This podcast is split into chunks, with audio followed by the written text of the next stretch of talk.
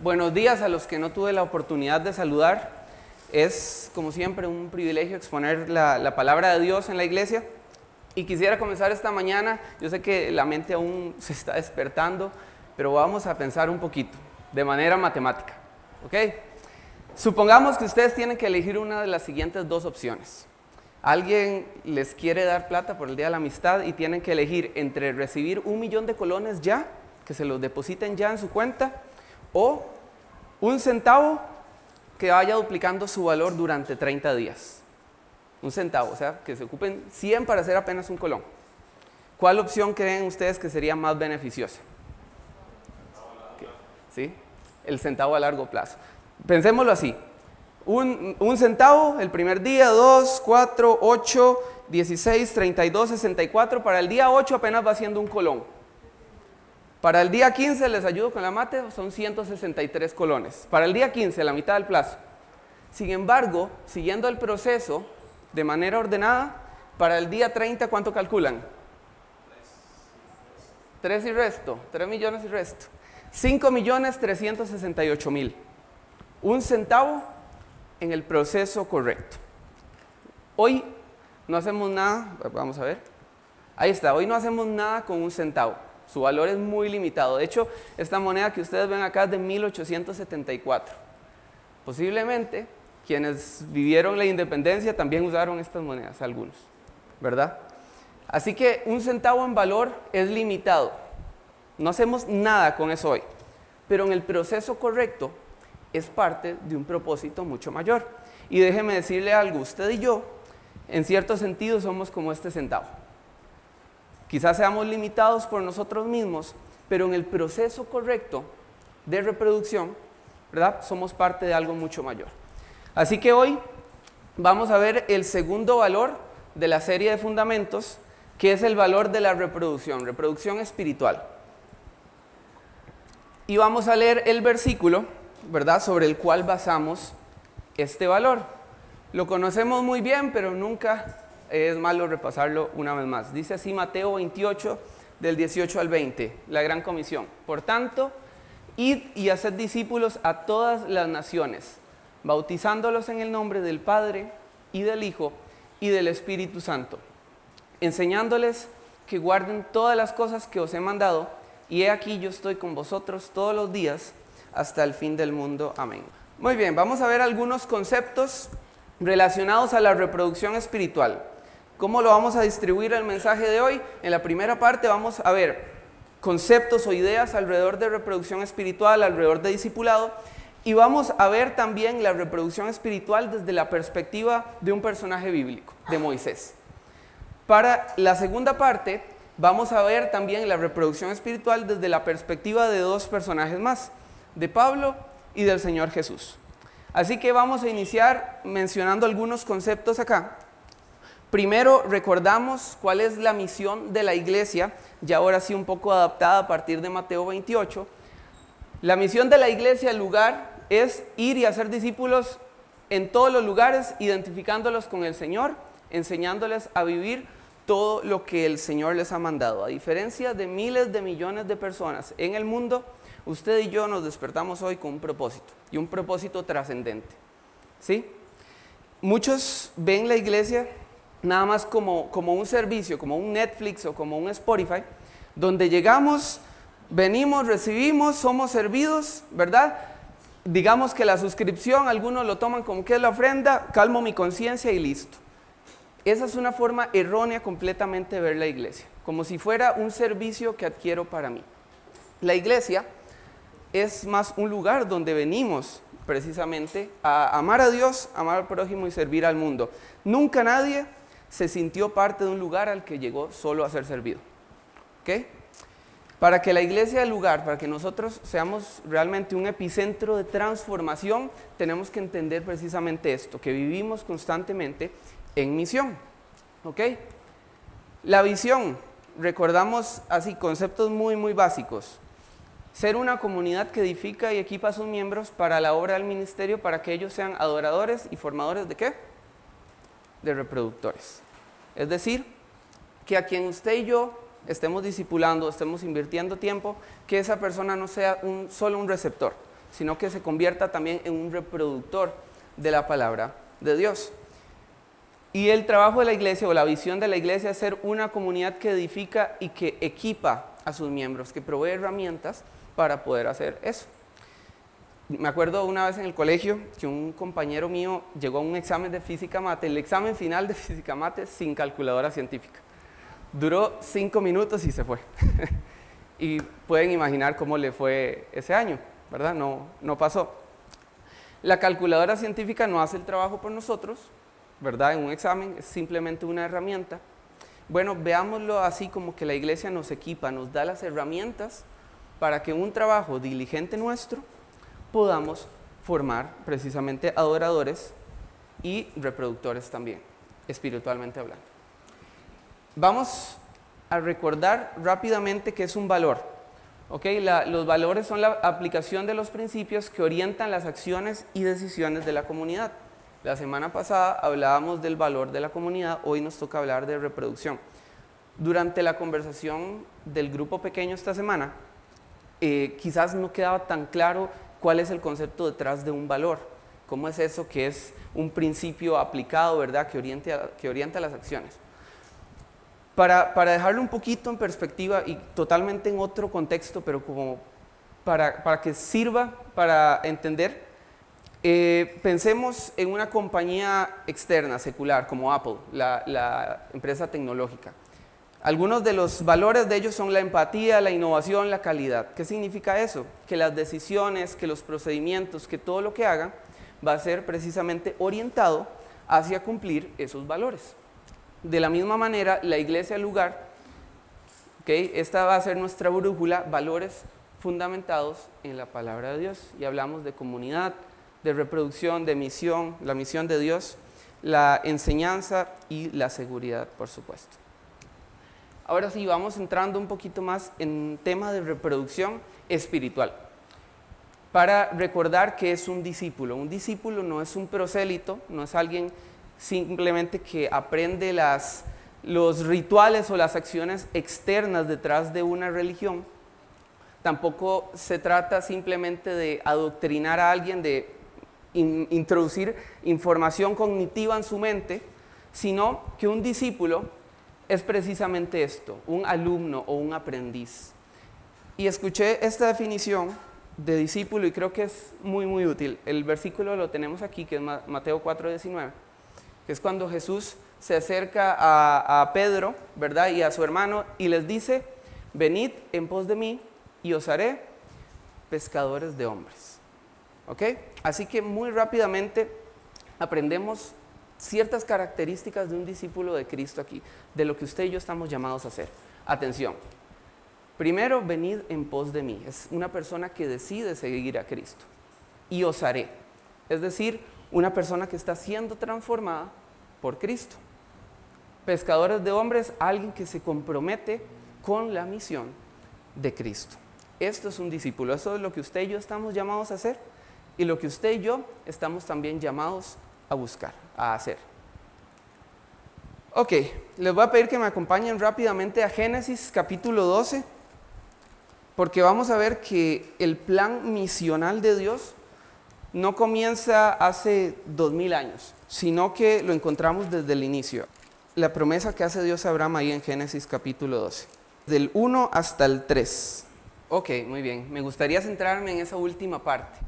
Dios busca a Abraham y le dice al final de su promesa, benditas serán en ti todas las que, todas las familias de la tierra. ¿Qué nos habla esto? De un plan misional de Dios desde el principio, donde está diciendo, ok, voy a tomar una familia, la familia de Abraham, y a partir de ahí voy a desarrollar un plan que alcance a todas las familias de la tierra. Que a partir de ese núcleo de menos a más se haga mi nombre conocido. Y era el plan, de hecho, que Dios había propuesto para Israel. Luego dice en Isaías así, yo te pongo ahora como luz para las naciones a fin de que lleves mi salvación hasta los confines de la tierra. Desde el principio, Dios siempre tuvo un plan misional. Cuando usted y yo participamos del hacer discípulos, estamos participando de esta promesa, de este plan que Dios tenía desde Abraham. Porque dice en Gálatas capítulo 4 que aquellos que hemos creído en Cristo fuimos hecho parte de la familia de Abraham también. Así que participamos de algo mucho más grande, un propósito mucho mayor cuando nos disponemos a cumplir la gran comisión. Vamos a, movernos para ver cómo es que Moisés entendió este desafío de alcanzar a las naciones, cómo es que Moisés bajo su óptica entendió la gran comisión. Obviamente ustedes van a pensar igual que yo, en ese momento no se había encarnado Cristo, no había dado la comisión que dio a sus discípulos como tal. Sin embargo, el plan de Dios para Israel era un plan que seguía siendo misional desde Abraham. Vamos a ir a Deuteronomio, vamos a invertir bastante tiempo de esta primera parte en el Antiguo Testamento para fundamentar un poco esto sobre la misión de Dios. Deuteronomio capítulo 6. Y vamos a leer desde el 1 al 9 y en ese pasaje nos vamos a quedar estos 14 minutos que restan. Deuteronomio 6, del 1 al 9. Acá vamos a encontrar ciertos, ciertos principios perdón, que van a ser útiles para nuestra estrategia de discipulado actual. Vean lo que dice Deuteronomio capítulo 6. Vamos leyendo desde el 1 y vamos ahí haciendo algunas paradas estratégicas. Dice así. Estos pues son los mandamientos, estatutos y decretos que Jehová vuestro Dios mandó que os enseñase para que los pongáis por obra en la tierra a la cual pasáis vosotros para tomarla, para que temas a Jehová tu Dios guardando todos sus estatutos y sus mandamientos que yo te mando. Tú, tu hijo, el hijo de tu hijo y el hijo de tu hijo, todos los días de tu vida para que tus días sean prolongados. Oye pues Israel y cuida de ponerlos por obra para que te vaya bien en la tierra que fluye, que fluye leche y miel y os multipliquéis como te ha dicho Jehová, el Dios de tus padres. Quiero que nos centremos un poquito en las cuatro generaciones que están aquí involucradas. En el versículo 2, si ustedes leen, dice, y sus mandamientos que yo, Moisés, te mando, ¿ok? En nombre de Dios, hablando en, nombre del Señor, por supuesto, pero que yo, Moisés, te mando, tú, tu hijo y el hijo de tu hijo. Cuatro generaciones involucradas. ¿Se acuerdan que en 2 Timoteo 2.2 Pablo le dice a Timoteo, lo que has oído de mí, esto enseña a otros que a la vez estén capacitados para enseñar a otros, cuatro generaciones. ¿Cómo vio Moisés la reproducción espiritual? Como formar a la siguiente generación de manera relacional. sigamos leyendo. El 4 al 6 dice así, Oye Israel, Jehová nuestro Dios, Jehová uno es y amarás a Jehová tu Dios de todo tu corazón y de toda tu alma y con todas tus fuerzas. El 6 dice, y estas palabras que yo te mando hoy estarán sobre tu corazón. El mandamiento más grande, por supuesto, que es la base de todo. Dios no quería repetidores nada más, sino que quería adoradores, como vimos en nuestra visión de iglesia. Y ahora sí, póngale atención a los versículos del 7 al 9, que son versículos claves esta mañana. Vea lo que dice Deuteronomio 6, 7. Y las repetirás a tus hijos y hablarás de ellas estando en casa y andando por el camino y al acostarte y cuando te levantes. Y las atarás como una señal en tu mano y estarán como frontales entre tus ojos. Y las escribirás en los postes de tu casa y en tus puertas. Acá no les está mandando a los papás a hacer una actividad como nosotros hacemos hoy, está mandando a los padres, los primeros encargados, de hecho, de la formación espiritual de los hijos, a que de manera relacional transmitan la palabra de Dios de una generación a otra. El primer mandato de cuidado espiritual va a ser siempre a los padres, a quienes están formando espiritualmente a sus hijos.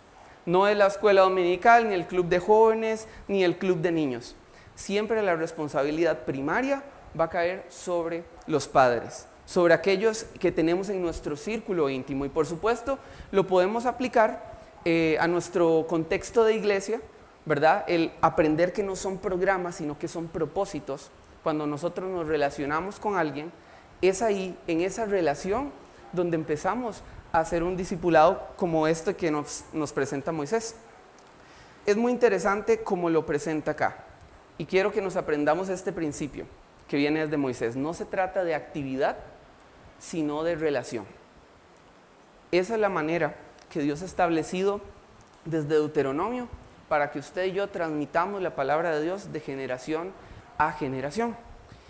Qué diferente cuando los ministerios de la iglesia, cuando los miembros, cuando los líderes entendemos que el trabajo espiritual que hacemos no solo entretener chiquitos o no solo hacer fiestas de Navidad o hacer fiestas de X o Y, sino que se trata de alcanzar a la siguiente generación. Saben, obviamente el, primer bendecido al estudiar la Biblia para este estudio fui yo, y vieras lo diferente que es llegar a un club de niños donde nos llegaron días chiquitos, una asistencia relativamente poca. Pero cuando llegamos con la mentalidad de que no estoy entreteniendo, estoy haciendo discípulos y entrenando a la siguiente generación, todo cambia. ¿Okay? De hecho, ayer llegó una chica, ¿verdad? Resultado de la escuelita bíblica de vacaciones, que llegó y le dijo a otra amiga, y esa amiga no llegó sola, sino que vino con el papá. Ese es el círculo que vemos, ¿verdad? De discipulado que, que también se nos presenta acá. ¿Saben qué es muy interesante? Que yo creo que Moisés no estaba diciendo esto de la boca para afuera. Porque Moisés, si bien es cierto, tenía ciento y resto de años cuando está conversando o cuando está transmitiendo estas verdades de Deuteronomio, también Moisés fue un niño. Moisés recibió dos estilos de crianza totalmente distintos. Tuvo padres hebreos creyentes, en Éxodo capítulo 2 se nos relata un poco la historia, se nos dice que, ¿se acuerdan? que fue puesto en una canasta y su hermana lo iba siguiendo por el río y cuando llega la hija del faraón, la hermana bastante viva le dice, si ocupa una nodriza, alguien que lo cuide, yo conozco de alguien y lo lleva donde la mamá, donde la mamá real. ¿Se acuerdan? Éxodo capítulo 2. Ahí dice que todo en, ese, en todo ese tiempo fue criado por ellos. Que de hecho en Hebreos capítulo 11 esa familia se presenta como una familia de fe, que actúa en fe. Así que Moisés tuvo una crianza de padres hebreos creyentes, de una familia humilde. Pero también, dice así en Hechos 7:22, dice, y fue enseñado Moisés en toda la sabiduría de los egipcios y era poderoso en sus palabras y obras. Así como fue criado en la fe, también fue criado por los mejores maestros de Egipto que le enseñaron toda su cultura, todas las, todas las mañas egipcias, ¿verdad? Moisés recibió su educación también de los mejores maestros de la época en la cultura egipcia, incluyendo el paganismo, por supuesto. Sin embargo, cuando llegó el momento, vean lo que dice Hebreos, Hebreos 11. Por la fe Moisés, hecho ya grande, rehusó llamarse hijo de la hija de Faraón, escogiendo antes ser maltratado con el pueblo de Dios que gozar de los deleites temporales del pecado. Y yo lo pensaba de esta manera. Pudo más la enseñanza de una familia humilde, creyente, que la de los mejores maestros de Egipto. Por supuesto, porque hubo un corazón eh, fértil, un corazón de carne en Moisés dispuesto a obedecer, pero en gran medida también por esa labor que hicieron sus papás. Así que recordemos este versículo también, Proverbios 22.6, instruye al niño en su camino y cuando fuere grande, cuando fuere viejo, no se apartará de él. Atención a lo que dice el Salmo 90. Fue un salmo escrito por Moisés y si no lo tiene subrayado, subraya esta parte. Dice así, Señor, tú nos has sido refugio de generación en generación. Discipulado, reproducción espiritual, no es entretener, no es seguir un librito, no es jalar al chiquito para que venga a la iglesia, para que lo eduquen en la escuela dominical, que por cierto, la escuela dominical no está en la Biblia. La escuela dominical surge a partir de, creo que es la, revolución industrial, donde los chiquitos estaban trabajando, entonces en Inglaterra las iglesias utilizaban los domingos para educarlos, ¿verdad? Pero nunca, nunca usted va a encontrar el concepto de que la iglesia cría a los papás por los hijos. Señor, tú nos has sido refugio de generación en generación, eso es discipulado. Trabajar por la siguiente generación de creyentes. ¿Ok? Vamos a ir ya al Nuevo Testamento bajo una nueva luz, bajo la luz de que Cristo se encarnó y que nos dio una misión a la iglesia. La iglesia que por cierto es un misterio en el Antiguo Testamento. Hechos 13:36, porque a la verdad David habiendo servido a su propia generación según la voluntad de Dios, durmió y fue reunido con sus padres y vio corrupción, habiendo servido a su propia generación. La base con la que iniciamos desde la óptica de Moisés es que la reproducción espiritual es eso, es alcanzar a la próxima generación y seguir así hasta el fin del mundo. Esa fue literalmente, fueron literalmente las palabras de Jesús en la gran comisión. Muy bien, vamos ahora sí a hablar un poco en términos ya más del Nuevo Testamento. Y vamos a ver cuál es la reproducción espiritual, cómo es desde la óptica del apóstol Pablo. Y les voy a pedir que vayamos a Gálatas capítulo 4, porque hay un versículo que vamos a tomar como clave en, lo que vamos a ver en cuanto a la perspectiva de Pablo en cuanto al hacer discípulos. ¿Está bien? El mar muerto, ¿verdad? Es un mar que recibe su nombre precisamente porque no hay organismos en él más que microorganismos, ¿verdad? Es un mar nueve o diez veces más salado que cualquier otro en el planeta y se debe a una característica muy peculiar. Recibe agua, sobre todo del, río Jordán, pero no tiene salidas. ¿Cuál es la única salida del agua? Que se evapore. Y quedan todas las sales, todas las mineral, todos los minerales ahí. Por lo mismo no hay vida en ese mar. Y es, de hecho, si usted va ahí, usted va a flotar, ¿verdad? confirmado empíricamente. Usted va a flotar, no hay posibilidad de que un humano ahí eh, pueda, pueda hundirse. De hecho, es más peligroso morir porque le entre agua y usted trague agua y, se le enchilen los ojos que, morir porque se fue al, al, fondo. Así que es un ejemplo muy común que los hijos de Dios no debemos eh, entrar en ese modelo del mar muerto, donde recibimos, venimos a la iglesia, recibimos Biblia, recibimos instrucción, recibimos teología, recibimos herramientas, pero no las quedamos para nosotros mismos. No hay salida. Entonces, ¿qué pasa? Se evapora y es muerto. Todo es muerta. Toda nuestra espiritualidad se vuelve muerta. Precisamente porque recibimos, pero no vamos al mundo, no aplicamos, no hacemos, somos solo oidores, acumulamos, pero no eh, somos participantes activos de la misión.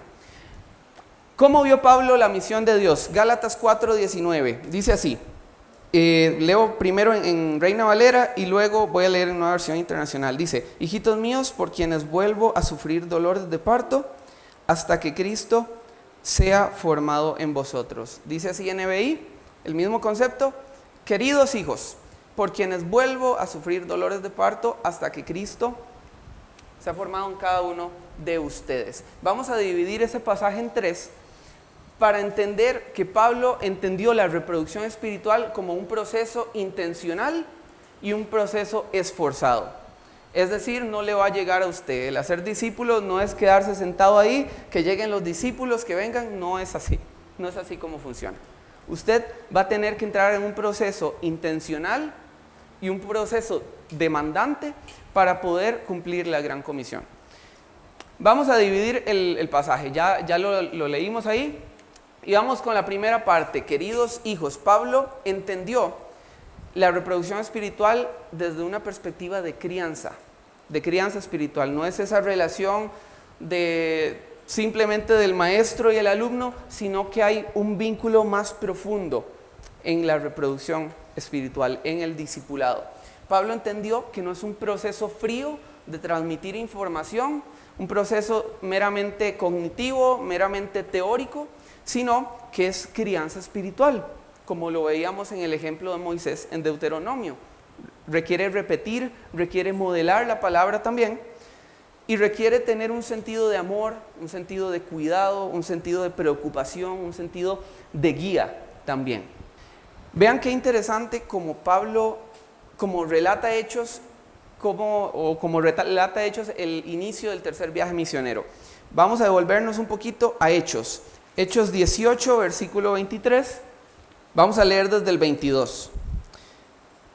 Dice, habiendo arribado a Cesarea, subió para saludar a la iglesia y luego descendió a Antioquía. Antioquía era la base de misión. Y estando en la base de misión, dice el 23, y después de estar allí algún tiempo salió recorriendo por orden la región de Galacia y de Frigia, haciendo qué? Confirmando, confirmando a todos los discípulos. Pablo no salió a alcanzar más gente, salió a confirmar a los que ya había estado trabajando. Y eso nos, nos da un principio muy, muy claro. Y es que la pasión de Pablo era formar discípulos y no solo hacer convertidos. Hemos hablado muchas ocasiones que por facilidad a veces lo que hacemos es dividir el proceso de evangelismo y discipulado. Evangelismo, ok, se convirtió, ahora tiene a Cristo en su corazón, tiene al Espíritu Santo y el discipulado vamos a ver si lo hacemos o no, si da chance, si da tiempo. Y hacemos una división completa de estos dos conceptos cuando en realidad no debería ser nuestra forma de verlo. Es solo uno el mandato que es hacer discípulos y la conversión es el primer paso de ese proceso. Entonces, recordamos, el proceso tiene que ver con formación, tiene que ver con crianza, no solo con hacer convertidos. Hay un libro que lo dice así, no se trata de alcanzar, el chip de la iglesia debe cambiar de alcanzar a hacer discípulos. Se trata de formar, se trata de trabajar en la vida de personas, no solamente de ir tirando las semillas como loco, ¿verdad? Eh, sin, sin tener un cuidado por las personas que reciben nuestro mensaje. Así que no es alcanzar, es hacer. Algo también muy interesante de que Pablo eh, entendía el discipulado como un proceso de crianza es que no todos los hijos son iguales y quizás no, por supuesto, los que son papás de más de un hijo van a entender esto muchísimo mejor que yo. No todos los hijos son iguales. Imagínense que Pablo consideraba hijos espirituales a los Gálatas, como veíamos en el versículo Gálatas 4:19. ¿Sabe qué les dijo a esos mismos Gálatas en 3:1? Les dijo Gálatas insensatos. Y en nueva versión internacional dice Gálatas torpes. Esta era la espiritualidad de algunos de los hijos de Pablo. Pero también, así como había hijos desobedientes, hijos que no, pese al tiempo y recursos dedicados, no eran eh, obedientes a las palabras del Señor, así estaba también eh, el otro ejemplo de Timoteo, por ejemplo. Segunda Timoteo 1.2, Pablo le dice a Timoteo que él es su hijo amado. Y por supuesto, si desde Hechos capítulo 16, que lo agarró, ¿verdad? Mientras iba en el segundo viaje misionero, Timoteo demostró ser un discípulo fiel, un hijo en la fe. ¿Qué paréntesis? La, crianza espiritual de Timoteo no inicia con Pablo. Dice en Hechos 16 que cuando Pablo iba por Derbe y Listra, encontró a un discípulo llamado Timoteo de buen testimonio. Y luego las cartas nos dicen que la crianza espiritual de Timoteo inició con su mamá y con su abuela. Así que es un buen ejemplo de cómo es que se, eh, se relaciona esa crianza del hogar con también la labor de la iglesia, porque luego Pablo llega y potencia, por supuesto, a Timoteo en otras habilidades. Así que hay hijos de todo tipo. Hay hijos que pueden ser más maduros, otros hijos que, que no lo son, e incluso cuando estamos en este proceso de ser discípulos, nos vamos a encontrar con gente en diferentes etapas espirituales. Puede ser que venga alguien a la iglesia y que esté viniendo varios, varios domingos, incluso varios años, pero nunca, nunca ha puesto su fe en Jesús y que se ha muerto espiritualmente. ¿Se acuerdan lo que dice Efesios 2? Que aquel que no ha recibido a Cristo, que no ha aceptado al Salvador, que no ha recibido ese regalo, sigue estando muerto espiritualmente, aunque venga las 52 semanas del año a la iglesia. Puede ser que en ese proceso nos topemos muertos espirituales. Puede ser que encontremos bebés espirituales nuevos convertidos, gente que no sabe absolutamente nada del Señor y que hay que enseñarles de las historias más básicas. Puede ser que nos encontremos a niños espirituales, gente que se centra en sí mismo y que viene a la iglesia solo a recibir y que piensa que la iglesia está aquí simplemente para, para servirme a mí Jóvenes espirituales que son aquellos que están caminando en una dirección diferente, aprendiendo a amar a Dios, amar al prójimo y dando los primeros pasos en servir al mundo. Y también padres espirituales, ya personas de madurez, de una madurez mayor que guían a otros también en esos, en esos procesos. Así que hay hijos de todo tipo. Y usted y yo tenemos que entender eso porque quizás iniciemos un proceso discipulado iniciemos quizás con alguien en nuestro trabajo o con alguien de acá de la iglesia Y hay que entender eso desde ya. Todos están en diferentes etapas de madurez. No esperemos que van a ser santos en, 12, 12, o 13 pasos, ¿verdad? Como, como enseña el librito. Vean lo que vimos entonces, que Pablo entendió el discipulado como crianza espiritual, queridos hijos, les dice a los Gálatas. La segunda parte de Gálatas 4 también dice así, por quienes vuelvo a sufrir dolores de parto. El discipulado es un proceso demandante. Y si usted no lo cree así, vea lo que dijo el apóstol Pablo, uno de los mayores ejemplos de este concepto. Así que de buena gana gastaré todo lo que tengo y hasta yo mismo me desgastaré del todo por ustedes. Eso es. Es un proceso demandante que va a requerir nuestros recursos y como hemos escuchado también en la iglesia, nuestros nuestro tiempo, tesoros y talentos. Es un proceso que va a requerir, requerir tiempo y les digo algo, va a haber ocasiones donde invertimos mucho esfuerzo, mucho tiempo en una persona y va a hacer totalmente lo contrario, va a desobedecer y pasa cada rato. Y es normal porque es parte de la enseñanza, parte de ese proceso. No solo quien disipula, sino quien, quien está en ese camino de aprendizaje. Vean lo que dice Pablo a Timoteo en 2 Timoteo 1.8. Así que no te avergüences de dar testimonio a nuestro Señor, ni tampoco de mí, que por su causa soy prisionero.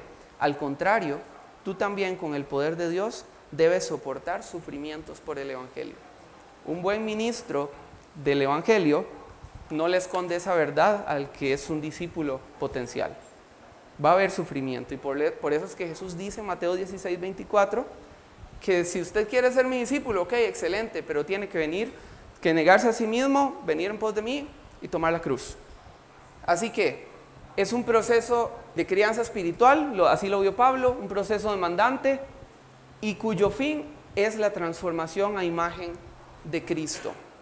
Y esto es súper importante. Porque, digamos, cuando yo empiezo a invertir tiempo en una persona, mi propósito no debe ser que la personalidad de esa persona cambie a la mía. Que si es introvertido y yo soy extrovertido, que entonces ahora se vuelva como yo. O que si no le gustan los deportes, que ahora que está conmigo sí le gusten los deportes. No se trata de eso. El fin del discipulado es que esa persona reproduzca a Cristo en su vida y a Cristo en su contexto. No es otro. Ah, otra cosa muy importante, la meta tampoco es una posición en la iglesia. Saben, he visto cientos de conversaciones donde líderes de diferentes iglesias eh, conversan entre ellos, mira cómo está fulanito que está, ¿qué está haciendo en la iglesia? Ah, sí, él está muy bien porque está sirviendo con los jóvenes. O está muy bien porque ya está dirigiendo en los cultos del domingo. De una vez nuestro chip al pensar en espiritualidad es qué está haciendo esa persona. Pocas veces he escuchado, ah, mira, sí, está reemplazando nuevos hábitos, eh, hábitos eh, malos por hábitos piadosos. O pocas veces he escuchado, mira, está en procesos de santificación. Muchas veces asociamos que la transformación es que puede hacer esa gente por la iglesia. Cuando la transformación, la verdadera meta, es que se hagan, que, se, que nos transformemos, metamorfosis, a la imagen de Jesús. Primera Corintios 11.1 eh, dice así Pablo a, los, a la iglesia en Corinto, que no era tampoco la más obediente, por cierto, les dice, sed imitadores de mí, así como yo de Cristo. Él es el fin máximo. Y 2 Corintios 3:18 es ese famoso versículo que dice que nosotros nos vamos transformando de gloria en gloria a la misma imagen de Jesús, por la obra, por supuesto, del Espíritu Santo. Así que así lo vio Pablo, es un proceso demandante, es un proceso que va a tomar nuestros recursos, que nos va a desgastar a nosotros anímicamente, espiritualmente tal vez, pero que vale la pena. Y por último, y no por supuesto, no por menos importante, vamos a verlo desde la perspectiva de Jesús.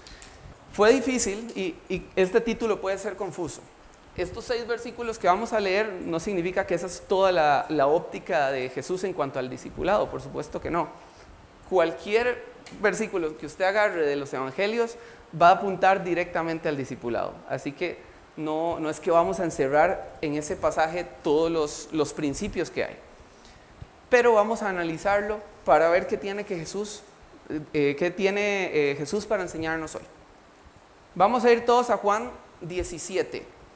Juan, el Evangelio de Juan, capítulo 17. Leo desde el 18. Dice así, Jesús orando al Padre, dando su reporte de misión. Dice, como tú me enviaste al mundo, así yo los he enviado al mundo. Y por ellos yo me santifico a mí mismo, para que también ellos sean santificados en la verdad. Es decir, Jesús está enviando a sus discípulos, así como Él también fue enviado, así como Jesús también participó de esta misión. El 20 dice, mas no ruego solamente por estos, los receptores originales del mensaje, sino también por los que han de creer en mí por la palabra de ellos. Esa oración de Jesús es por usted, esa oración de Jesús es también por mí. Jesús oró por la obra que nosotros hoy, dos mil años después, estamos haciendo desde nuestros contextos. Vean lo que dice el versículo 21 para seguir. Para que todos sean uno, como tú, oh Padre, en mí y yo en ti. Que también ellos sean uno en nosotros, para que el mundo crea que qué? Que tú me enviaste. Ven esta relación entre la unidad de los discípulos entre ellos y con Dios. Hay una doble unidad ahí, entre los creyentes de manera horizontal y los creyentes así con Dios. Cuando esta unidad se da, vean cómo termina el versículo 21, que también ellos sean uno en nosotros para que el mundo crea que tú me enviaste. Cuando actuamos en unidad, el mundo va a tener una actitud diferente hacia el Evangelio. ¿Por qué? Porque van a ver el poder, del, el, el, dunamis del Evangelio. Así que vamos, vamos a, a ir al 22 y 23 también para terminar la idea. Dice, la gloria que me diste, yo les he dado para que sean uno, así como nosotros somos uno. Volvemos a hablar de la unidad. Yo en ellos y tú en mí, para que sean perfectos en unidad, para que el mundo conozca que tú me enviaste y que los has amado a ellos como también a mí me has amado. La misión no, no se tiene que hacer de manera individual. O más bien, tenemos un llamado individual, pero Dios ha establecido que la manera sea a través de la colectividad. Saben, van a haber muchas ocasiones en que en mi proceso de Leo, de hacer discípulos, yo voy a ocupar a otro. Quizás, por poner solo un ejemplo, estoy sirviendo con, los niños de la comunidad, pero voy a ocupar a alguien de la iglesia que disipule o que lleve el corazón, eh, que pastoree el corazón de alguna de, las mamás de los niños, por ejemplo, o de las abuelas, o de sus papás. Voy a ocupar que en mi proceso de discipulado de algún vecino, quizás voy a ocupar algún recurso de mi hermano. La misión fue hecha para hacerse en unidad, en colectividad, en comunidad, que es otro de nuestros valores. ¿Por qué? Porque la unidad, como dice el versículo al final del versículo 21, para que el mundo crea que tú me enviaste. Bueno, lo, que comentábamos, ¿verdad? Que la unidad de los discípulos se relaciona con la actitud del mundo hacia el Evangelio. Y termino con algunos principios para la iglesia. ¿Qué ocupa la iglesia lugar para tener una reproducción espiritual? Necesita familias que discipulen de manera relacional que no le echen el churuco a la iglesia de la negligencia de criar a los hijos, de criar a quienes viven con nosotros. Posiblemente en su casa usted tenga sus nietos también, tenga primos. Bueno, la Biblia dice que su hogar tiene que ser un centro de discipulado, un epicentro de transformación.